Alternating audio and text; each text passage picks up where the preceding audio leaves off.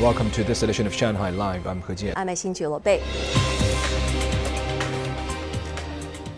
Shanghai's metro network now extends more than 800 kilometers, the longest in the world.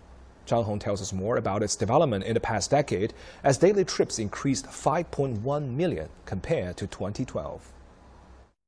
Over a decade ago, Metro Line 10, then the newest line, was the first to feature a driverless train in the city. A Shentong Metro Group employee said automated driving is safer and more efficient. On Line 10, a delay of more than five minutes only occurs once every 20 million kilometers of operations.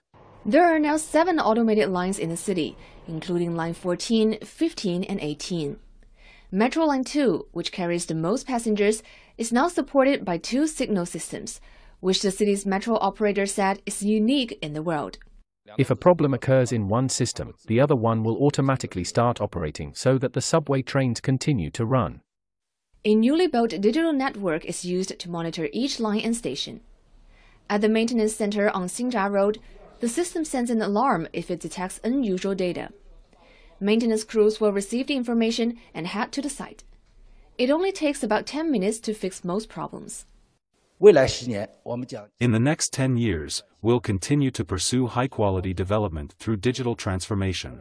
We plan to automate all metro lines. By the end of last year, the city's subway network stretches more than 800 kilometers with over 500 stations. Zhang Hong, Shanghai Live.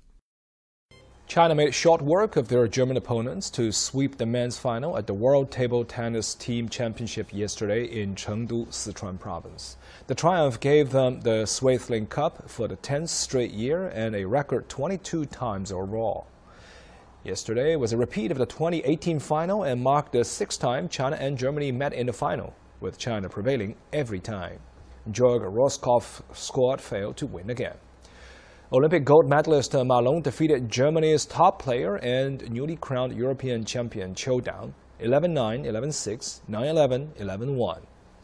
On Saturday, the Chinese women's team claimed its fifth straight world title after sweeping Japan 3-0. It was also a record-extending 22nd time for China to have lifted the Corbillon Cup. Russian President Vladimir Putin said yesterday that Saturday's explosion on a bridge to Crimea was an act of terrorism. The Russian Investigative Committee opened a criminal terror investigation into the explosion that damaged a vital supply line.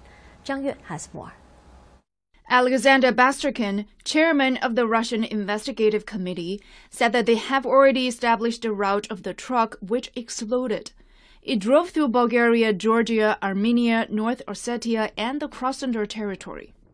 Uh, uh, As you just reported, there's no doubt it was a terrorist act directed at the destruction of critically important civilian infrastructure.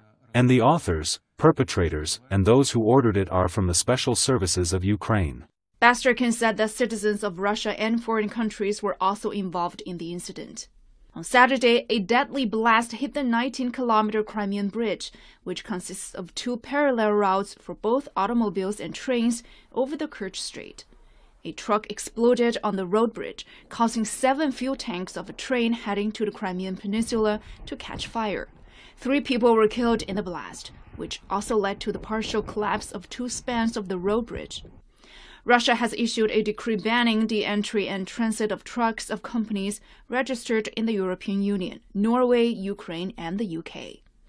The White House said on Sunday that it would continue to arm Ukraine, but declined direct comment on the explosion. The German government has prepared another package of assistance to Ukraine in the amount of 11 million euros, containing some winter uniforms and heated tents. A senior Russian foreign ministry official has warned that the West's delivers of long range and more powerful weapons to Ukraine will be a red line for Russia. The official added that Russia's response to such actions will be determined based on the results of a comprehensive analysis of the current situation. 张悦，上海 life。